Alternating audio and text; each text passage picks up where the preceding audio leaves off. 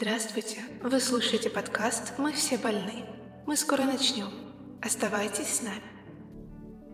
Всем привет! Я Лимон, психолог-революционер, психолог-бунтарь. В общем, люблю полыхающие костры. После прошлого выпуска я осознала, что совершила гигантскую ошибку. Чтобы вы понимали, я писала диплом по коррекции детско-родительских отношений. Весьма успешный, между прочим. Но я так хотела попробовать разобрать клинический случай и показать, как даже одна психологическая проблема может сломать мозг, что я не подумала сделать выпуск про семейные отношения. А ведь это было бы максимально в тему. Просто лох. Но в этом выпуске я исправлюсь. Не уверена, что он будет приятным. Я вообще говорю мало приятного. Но сегодня я постараюсь донести до вас, как сильно семья может искалечить ребенку жизнь. Насколько сложно на самом деле быть хорошим родителем и чего делать категорически нельзя. Буду ли я винить родителей? Не своих, любых. Что ж, мне бы этого не хотелось, потому что я прекрасно понимаю, что они тоже жертвы своих родителей.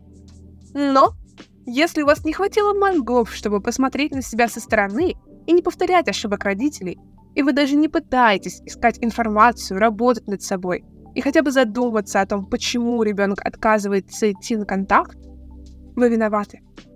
О, уже пошла токсичность. Но, как говорится, незнание не освобождает от ответственности. Так что, вероятно, своими словами я буду задевать некоторых за живое.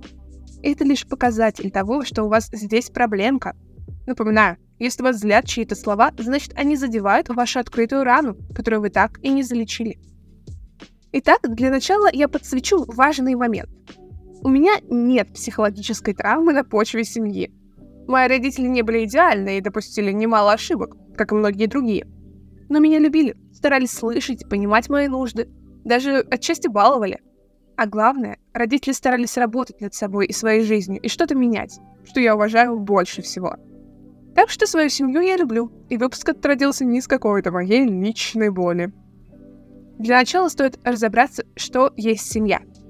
Семья — это партнерство — как только вы заключаете брак, то становитесь одной командой и перестаете считаться друг другу чужими людьми. До брака, как бы близки вы ни были, официально вы все еще чужие, и отношение к вам будет соответствующее. Пропагандирую ли я при этом брак? О, нет. Вы процент разводов видели? Пожалуйста, умоляю, прекратите жениться. Это же уже ни в какие ворота не лезет. Вот вам универсальное правило.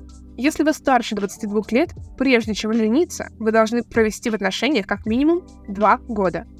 Это оптимальный срок, чтобы достаточно узнать человека и понять, насколько оно вам вообще надо. Если вы перед этим какой-то срок дружили, забудьте, это не считается.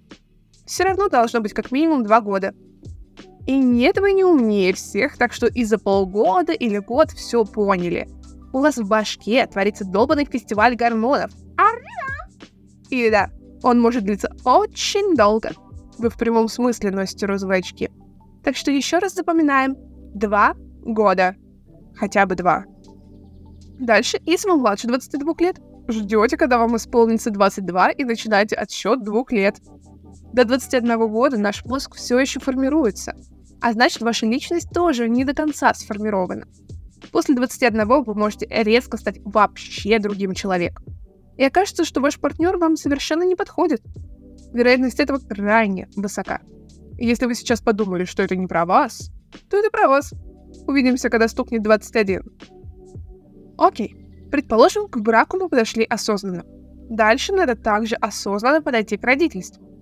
И да, если у вас появился ребенок до брака, у меня плохие новости. Что-то в этой схеме уже пошло не так.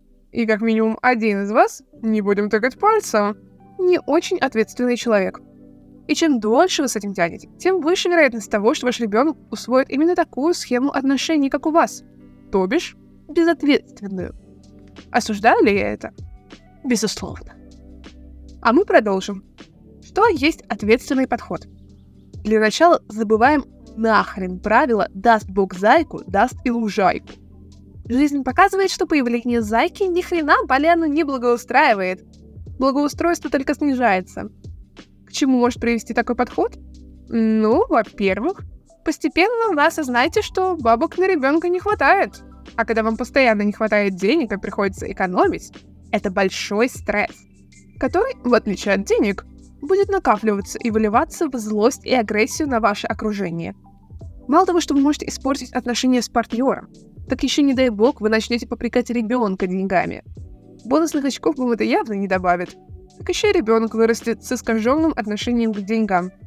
В голове закрепится правило, что деньги — это то, чего всегда мало и что тратить нельзя. При этом жизнь на таком правиле не проживешь. Во-вторых, когда в нашей жизни есть стабильная проблема, все наше внимание сосредоточено только на ней. И вот вам пара фактов про то, как работает внимание. Вы можете быть полностью сосредоточены только на чем-то одном. Многозадачность — чушь. Внимание как фокусировка в камере. Вы фиксируетесь на чем-то конкретном, а остальное размывается. Так что вы не можете в полной мере разглядеть что то Например, если вы хотите есть, то будете думать только о еде, а на чем-то другом сосредоточиться будет сложновато. Поэтому, если у вас есть проблемы с деньгами, проблемы в отношениях, внутренние проблемы и так далее, они будут регулярно забирать на себя ваше внимание, которое должно было быть адресовано ребенку, либо партнеру. И в дальнейшем это обязательно испортит ваши отношения. В-третьих, когда вы рвете жопу ради кого-то, даже если это ваш ребенок, и не заботитесь о себе, знаете, чем это заканчивается? С высокой долей вероятности депрессии, но сейчас не об этом. Это заканчивается тем, что вы будете ждать компенсации. Что я имею в виду? Да я ради тебя столько делаю, а ты не можешь даже убраться в комнате? Неблагодарный. И тому подобное. И вот тут я, наверное, скажу для кого-то просто кощунственную вещь. Но дети вам ничего не должны. Родители должны детям за то, что когда-то решили их родить из своего личного желания продолжить потомство. Причем должны до конца жизни, а не совершеннолетия ребенка. А вот дети не должны ничего. Ни в детстве, ни во взрослом возрасте. Потому что они и так будут должны в будущем своим детям. А те своим. Эта цепочка работает только вперед, не назад. Задача любого родителя оставить после себя потомство, которое будет лучше них – так что нужно дать им для этого максимум, что у вас есть. Чтобы эти дети в будущем сделали то же самое. И каждое поколение было все лучше и лучше. Это называется эволюцией. Однако во многих семьях это так не работает. И родители ждут, что дети вырастут и будут их обеспечивать. С ли? Непонятно. Не, если есть возможность и желание, отлично. Никто не против. Но, как правило, такие родители с претензией, желание заботиться о них и тащить на своем горбу как-то не внушают. К слову, даже если у вас хорошие отношения с ребенком, но плохие с партнером, это тоже может испортить отношения с ребенком и его психику. Стоит ли объяснять, что наблюдать чужие конфликты, особенно если речь о родителях, мягко говоря, неприятно? Есть у нас такая штука в голове, называется эмпатия — за счет нее мы переносим на себя то, что видим. И даже если это происходит не с нами, наш мозг воспринимает все так, будто мы в этом участвуем. Поэтому, если ребенок видит или слышит ваши конфликты, он сам становится участником этих конфликтов и любовью к вам явно не проникается. А он их видит и слышит. Зрение и слух у детей полностью развивается еще на первом году жизни. Не стоит их недооценивать. Так что мало того, что ребенок будет в стрессе из-за того, что родители ссорятся, он еще и будет запоминать вашу модель отношений как правильную, потому что вы его пример. До 5-6 лет дети в принципе впитывают все как губка и не могут осмыслить, правильно это или нет. Да и после мышление продолжает развиваться еще очень долго, вплоть до совершеннолетия. Так что многие вещи воспринимаются не критически. Я уже разбирал этот процесс чуть более подробно в выпуске про волшебную таблетку. Так что ребенок должен видеть исключительно любящую друг друга пару, которая не орет, не устраивает скандал, а мирно и спокойно решает проблемы разговорами. Очень полезная, кстати, способность разговаривать. Берем на заметку. С близкими людьми надо разговаривать и обсуждать волнующие вас вопросы.